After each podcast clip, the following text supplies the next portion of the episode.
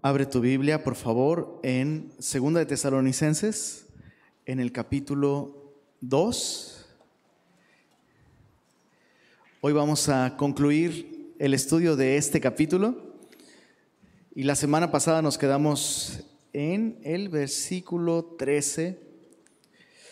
Así que abre tu Biblia ahí, Segunda de Tesalonicenses 2, desde el verso 13. Si ya llegaste, levanta la mano. Eh, ahora chócala. Son muy rápidos, ¿eh? Muy bien. Segunda de Tesalonicenses 2 dice desde el verso 13. Vamos a leerlo todo y vamos a orar. Dice así.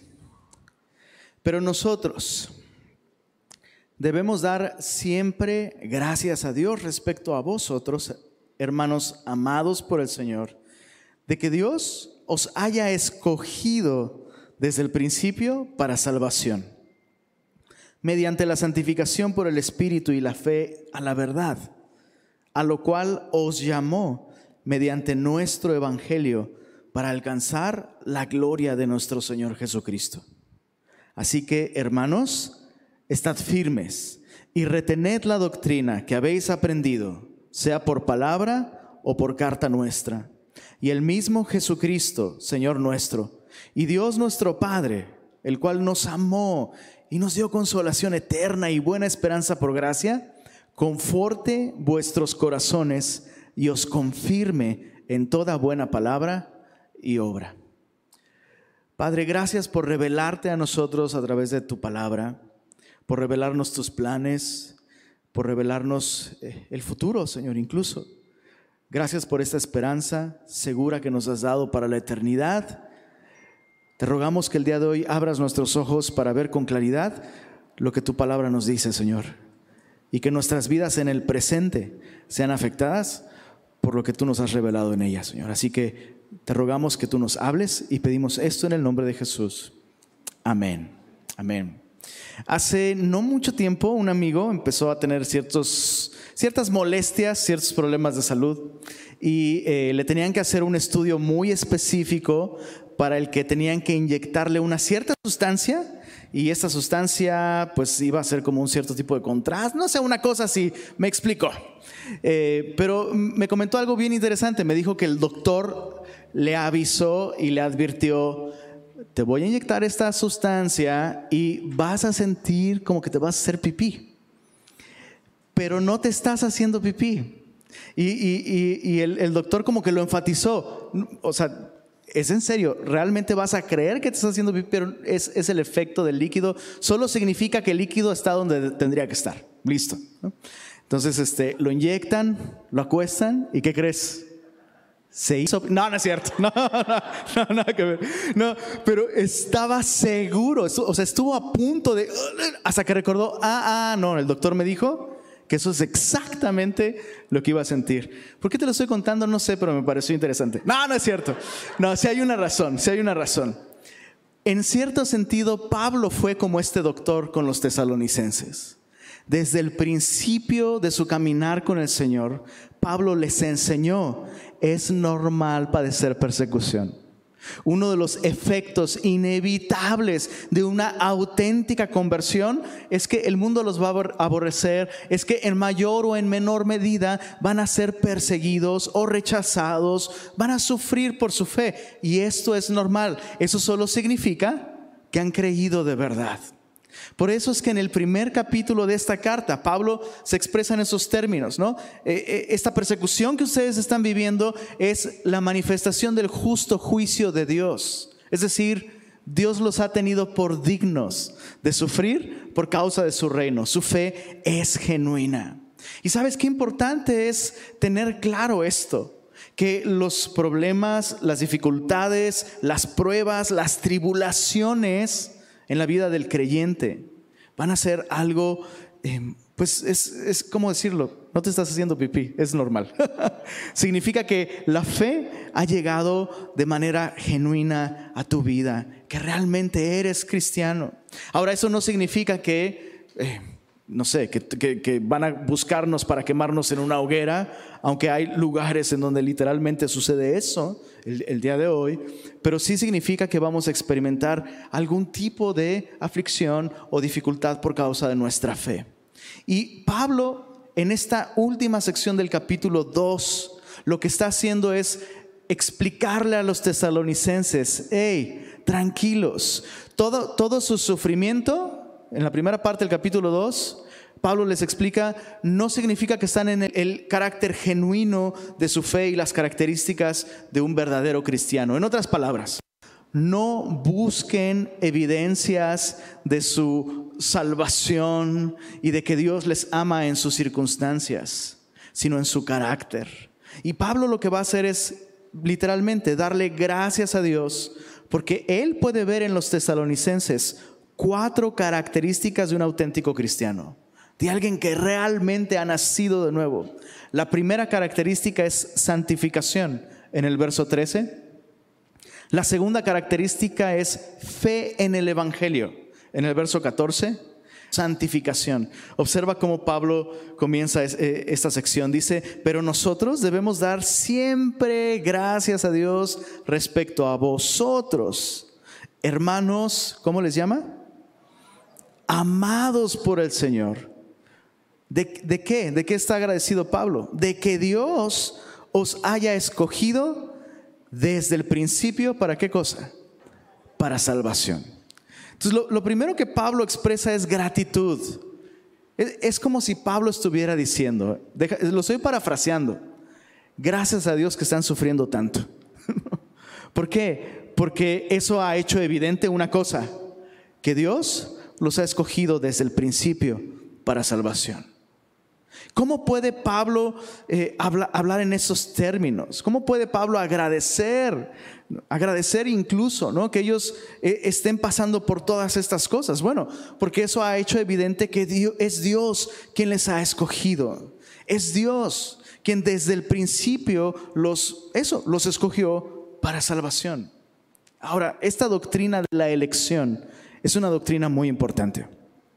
Y es una doctrina que no debe innovación. Pero cada vez que la Biblia menciona la doctrina de la elección, lo que la Biblia enfatiza no es la capacidad o la incapacidad del hombre para escoger a Dios, sino la gracia de Dios. Cada vez que la Biblia me habla de Dios como un Dios que elige para salvar, lo que la Biblia pretende hacer es enfatizarme la gracia de Dios. Es como lo dijera Charles Spurgeon. Charles Spurgeon dijo, estoy tan agradecido de que Dios me escogió antes de nacer, cerrándole la puerta a otros. Ese no es el énfasis de la Biblia. Porque en la misma Biblia vemos la intención, el deseo de Dios de que todos los hombres sean salvos. Mira en Primera de Timoteo, en el capítulo 2, Primera de Timoteo, solo dale vuelta a una hoja y más adelante ahí lo vas a ver. Dice desde el verso 1, exhorto ante todo a que se hagan rogativas, oraciones, peticiones y acciones de gracias. ¿Por cuántos? Por todos los hombres, por los reyes y por todos los que están en eminencia, para que vivamos quieta y reposadamente. Hombres sean salvos y vengan al conocimiento de la verdad. Eso es lo que la Biblia me enseña. Dios desea que todo, pero nunca esta doctrina entonces debe llevarme a pensar que no tengo que evangelizar, que no tengo que compartir mi fe o que hay personas fuera del alcance de la gracia de Dios. No, señores. Dios desea que todos los hombres sean salvos y vengan al conocimiento de la verdad. Ahora, claro que entiendo la diferencia entre que Cristo murió por todos y que no todos le recibieron. Eh, eh, la, Biblia sí, sí me presenta esto, que el sacrificio de Cristo no es efectivo para toda la humanidad, sino solo para los que creen. Pero la intención, el deseo de Dios es que todos los hombres le conozcan. Ahora déjame hacerte una pregunta. ¿Por qué tú estás en el reino de Dios y no tu vecino de enfrente? ¿Por qué estás tú aquí y no tu primo o tu hermano o aquella persona no cristiana cerca de ti? Eso debe llevarte a ti a, con mucha humildad y con mucho ¿no? porque tengo no, yo mira, a mí nada más explícame yo entendí súper bien y yo tomé una increíble decisión, ¿no? Y es mi decisión y es mi capacidad de entender lo que me convirtió en cristiano. No, señores. Es Dios quien nos escoge, es Dios quien nos llama, es por su gracia, es por su obra, es por su iniciativa. Hace algunos miércoles eh, que tuvimos una noche de adoración, eh, regresando a casa, de la nada, de pronto mi hija Belén dijo, eh, papá, no sé por qué, pero de pronto me sentí muy agradecida de ser cristiana y de estar en la iglesia y de poder adorar al Señor y tener un papá que canta al Señor y estar con, no sé, me sentí muy agradecida. Y yo así, eh, casi choco. Eh. ¿Sabes? Ese es, justamente el punto de vista que debiéramos tener todos nosotros. Soy cristiano gracias a Dios. Ha sido su gracia, no he sido yo no ha sido eh, mi intelecto, no ha sido mi eh, voluntad, ha sido su voluntad. Soy cristiano porque Él ha sido bueno, Él me ha escogido. Ahora, ¿cómo puede Pablo estar tan seguro y afirmar, Dios los escogió a ustedes? Mira el verso 13. Dios los ha escogido desde el principio para salvación mediante la santificación por el Espíritu y la fe en la verdad. Vamos a enfocarnos en la santificación por el Espíritu. Pablo lo que, lo que está diciendo, déjame empezar por lo que no está diciendo.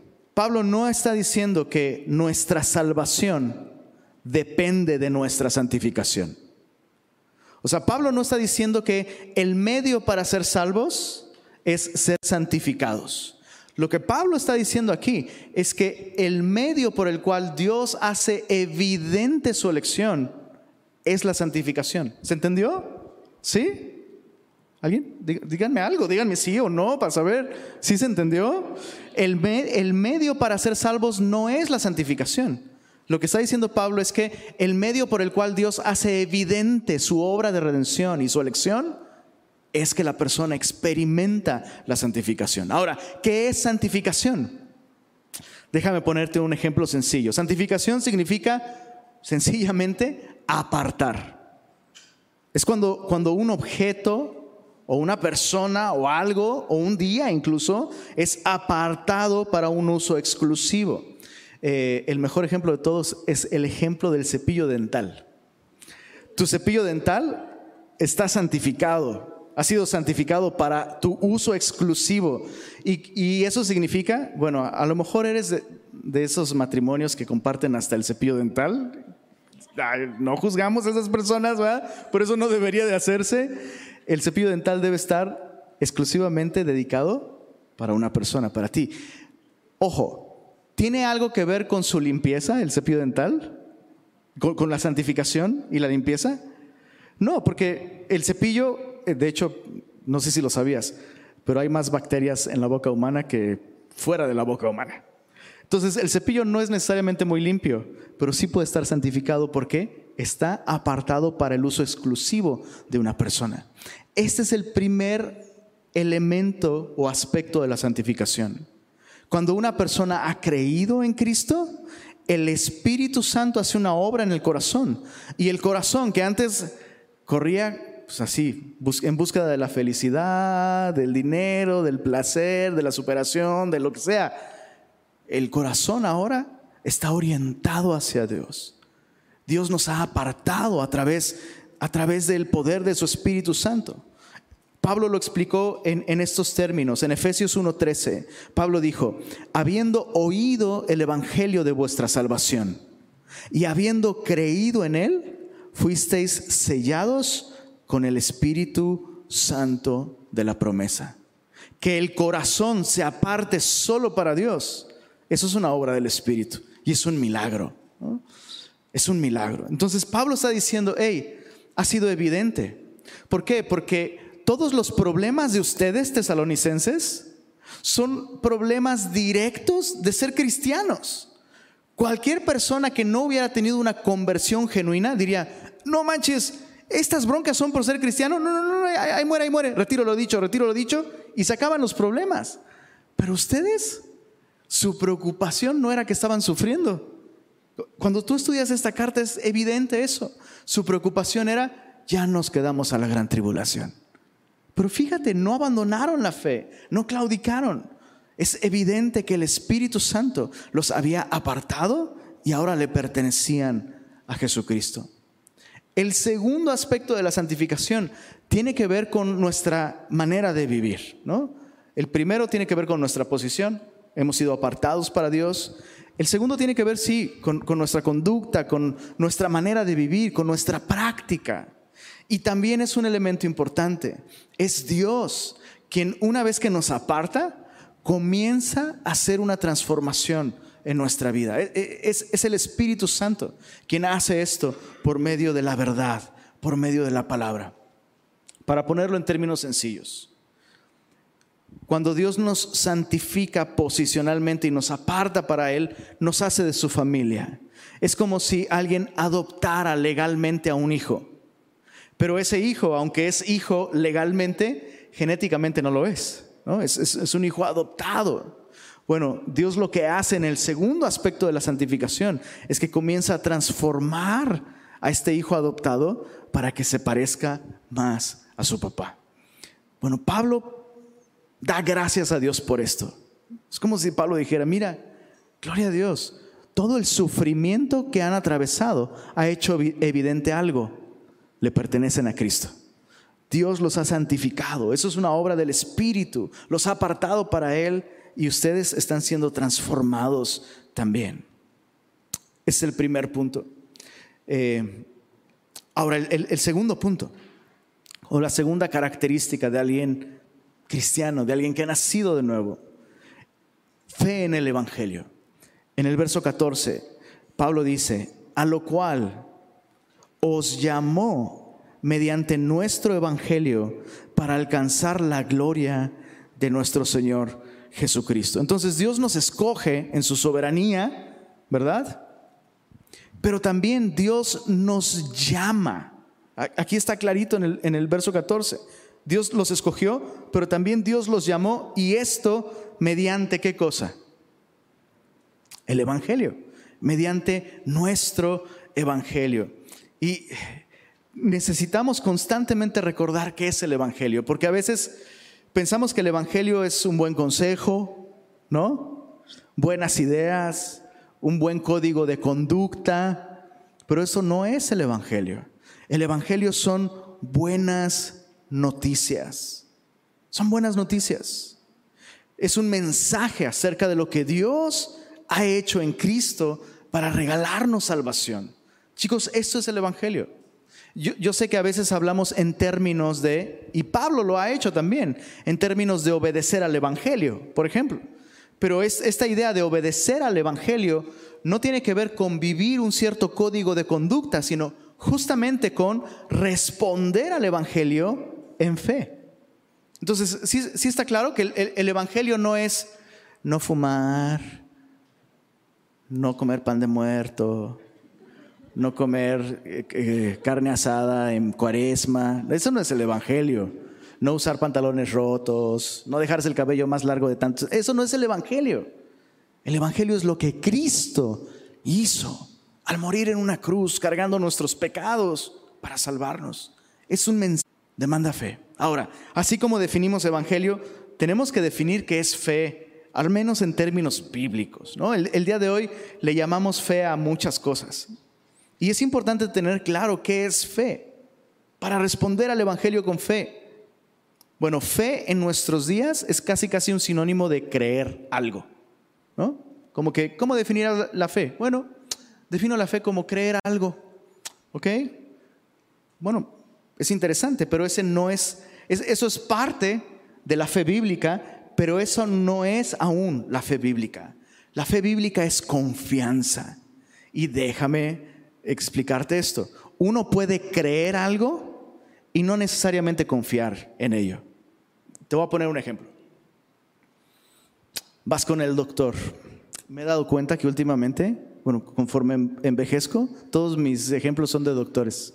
Pero bueno, vas al doctor, el doctor te revisa, el doctor te diagnostica, tú crees en tu doctor, sabes que es un buen doctor y crees que lo que él diga es así, porque es un buen doctor te diagnostica, te receta, vas a tu casa y de pronto te llega esa cadenita de WhatsApp. Ah, ¿verdad? ¿Cómo resolver el problema de lo que sea, no? Este, no sé, con carbón y carne asada. Uy, con ganas, ¿no? Entonces, puedes creer en tu doctor, creer que es buen doctor, pero al final, ¿en quién estás confiando? Pues en la cadenita de WhatsApp, ¿no? Y es lo mismo con el Evangelio. Dices, uy, estaría padre cinco maneras de curar la presión arterial con carne asada y carbón. Pero no, así es lo mismo con el Evangelio, ¿sabes? Puedes entenderlo, puedes estar de acuerdo, puedes creerlo, pero en la práctica realmente depender de otras cosas. Incluso realmente confiar en cosas que son aún contrarias al Evangelio. Entonces, ¿qué onda con nosotros? Porque yo, yo sé, si te hago preguntas específicas sobre el Evangelio y te pregunto si lo crees, estoy casi seguro que me vas a decir que sí. ¿Crees que Jesús nació de una virgen? Sí. ¿Crees que vivió una vida perfecta? No, pero ¿de verdad lo crees? Sí. ¿Crees que Jesús murió en una cruz y que resucitó al tercer día? Sí. Estoy seguro que sí. Pero en la práctica, nuestra manera de vivir refleja que confiamos en este mensaje. Algo básico del Evangelio es que el Evangelio nos enseña que el problema de fondo en la vida del hombre, ¿cuál es? El pecado.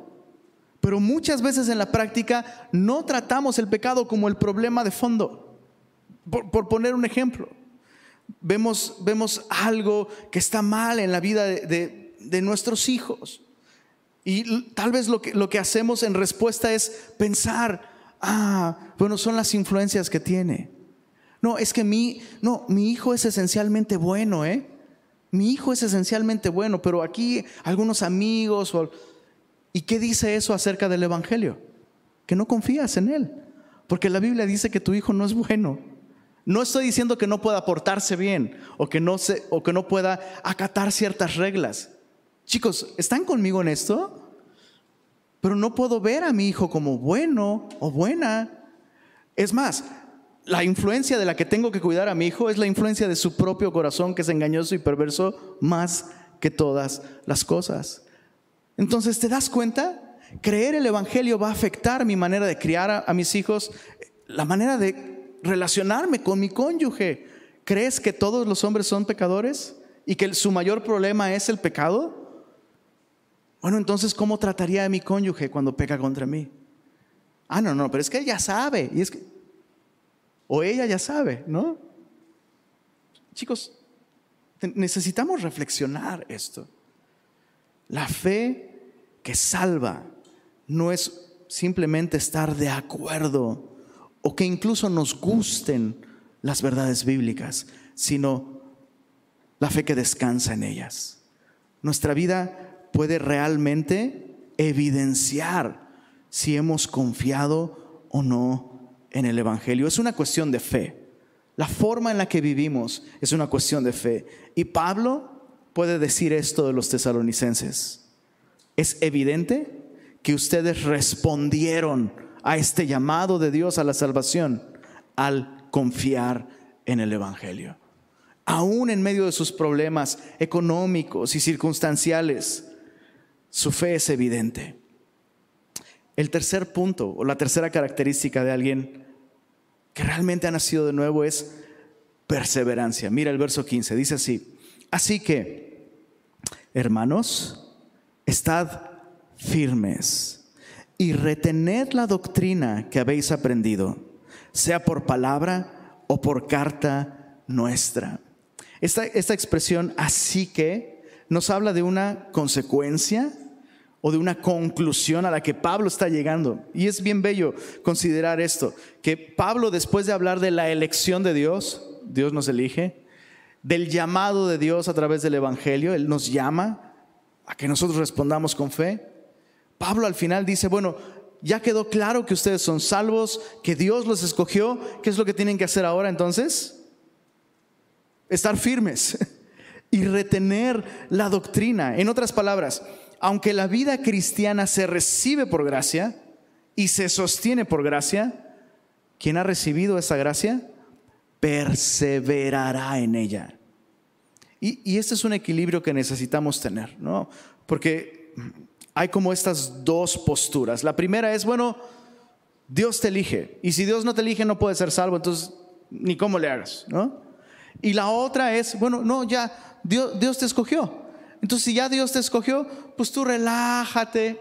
Y Pablo dice, no, aunque Dios te escogió y ya es algo claro y evidente, tú necesitas perseverar y permanecer firme en la doctrina que han aprendido. Perdón, que han aprendido. Chicos, esa es la manera de desarrollar firmeza en la vida cristiana. Retener la doctrina. ¿Te hace falta firmeza en tu caminar con el Señor? Échale un vistazo a esto. Pablo cuando dice retengan la doctrina, la palabra que usa para retener es confiscar. Tú le has confiscado el celular a tus adolescentes alguna vez, ¿no? O el control remoto al, al esposo. La idea es la de tomar algo y conservarlo y no entregarlo.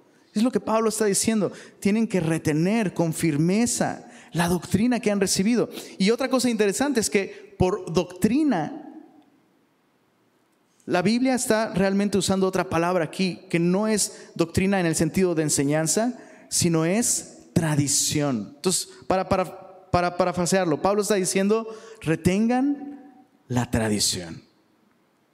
Y, ese, es, ese es un punto que a veces puede ser un poco controversial entre cristianos. Yo soy de Tasco Guerrero, ya les he dicho eso, ¿ah? Un pueblito chiquito y bonito. Voy a llorar. Eh, algo, algo que tenemos en Tasco es que somos súper religiosos, pero increíblemente religiosos. ¿Alguien ha visitado Tasco en Semana Santa? ¿No? No vayan. Tú, tú, tú, sí has visitado y si has visto la carnicería humana que se arma ahí. O sea, se arman procesiones donde literal llevan la espalda desnuda y se van flagelando. O sea, la, espalda hacia el rojo vivo, hombres cargando eh, rollos de espinas enormes. Eh, es, es horrible, súper religioso. Pero esa es una tradición de Tasco. Y algo sucede en Tasco que las personas que se convierten al cristianismo como que satanizan cualquier cosa que sea tradición. ¿no? Eh, yo sé que aquí eso no pasa. Aquí, eso no, aquí no hay religiosidad en Monterrey, nada de eso. Pero en mi contexto sí es así. Entonces te vuelves cristiano y dices, fuchi, la tradición, nada que ver, ¿no? Y peor cuando citas textos fuera de contexto, como Jesús dijo a los fariseos, ¿no? Ustedes invalidan la palabra de Dios por las tradiciones, las tradiciones guaca, la fúchila. Y Pablo está diciendo aquí, hey, no, espérame. Hay tradiciones buenas y tradiciones malas. Y la única manera de conseguir firmeza en la vida cristiana es justamente reteniendo, ¿qué crees? Tradición. Tradiciones. ¿Cuáles son estas tradiciones? Creo que encontramos el mejor ejemplo de ello en Hechos, capítulo 2. Déjame leer desde el verso 41. Hechos 2, verso 41 dice así. Así que los que recibieron su palabra fueron bautizados y se añadieron aquel día como tres mil personas. ¿Y qué hacían estas personas? Perseveraban en la doctrina de los apóstoles, en la comunión unos con otros, en el partimiento del pan y en las oraciones. Chicos, tenemos ahí en ese versículo aquellas cosas en las que la iglesia perseveraba. Y el resultado de perseverar en algo, ¿qué crees que es? Una tradición. Entonces esa es la tradición de la iglesia. Por eso es que abrimos la escritura por eso es que adoramos a Pueden hacerse o no en la iglesia. O sea, puede haber grupo de jóvenes o no, puede haber eh, retiros o no, conciertos o no. ¿Sabes? Todas esas cosas no son esenciales y no son ni buenas ni malas. Pero lo que es esencial es que el creyente persevere en estas cosas. Persevere en la doctrina de los apóstoles, en una vida sencilla de adoración a Cristo, recordando su obra por nosotros. Esa es la tradición de la iglesia. Por eso es que eh, eh, tenemos que perseverar. Pablo está exhortando a estos creyentes, qué increíble, son creyentes que están perseverando ya. O sea, su vida da testimonio de que son genuinamente cristianos y aún así Pablo les dice, por tanto, ya que sí son cristianos de verdad, ¿qué tienen que hacer? Perseverar.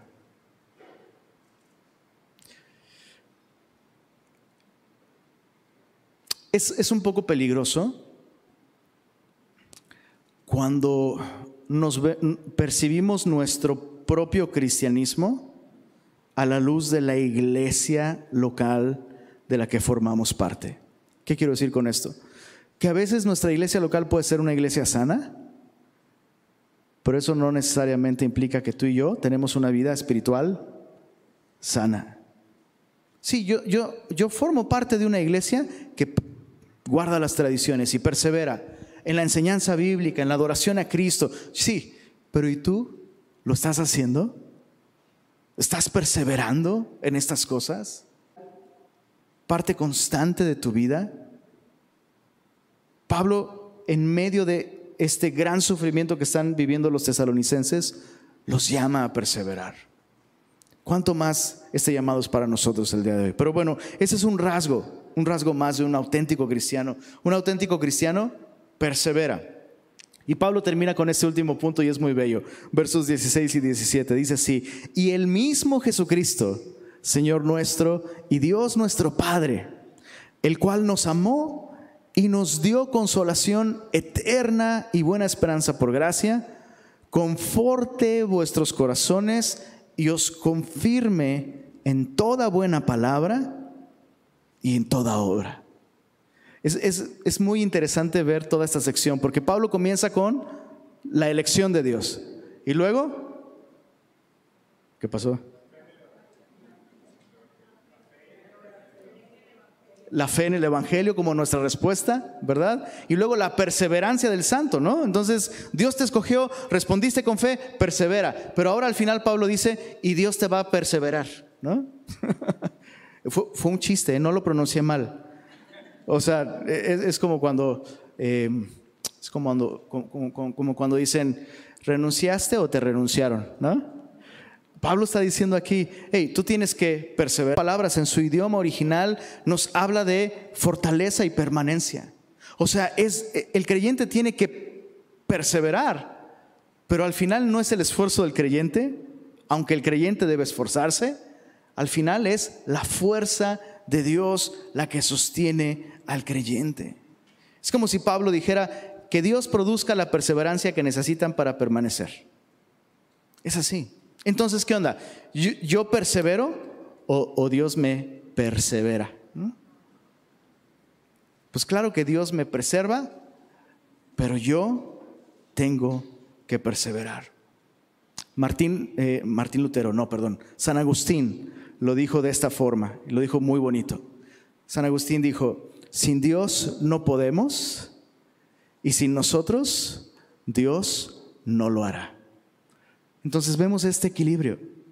Pablo, Pablo da gracias a Dios de que ellos tienen suficientes evidencias de salvación.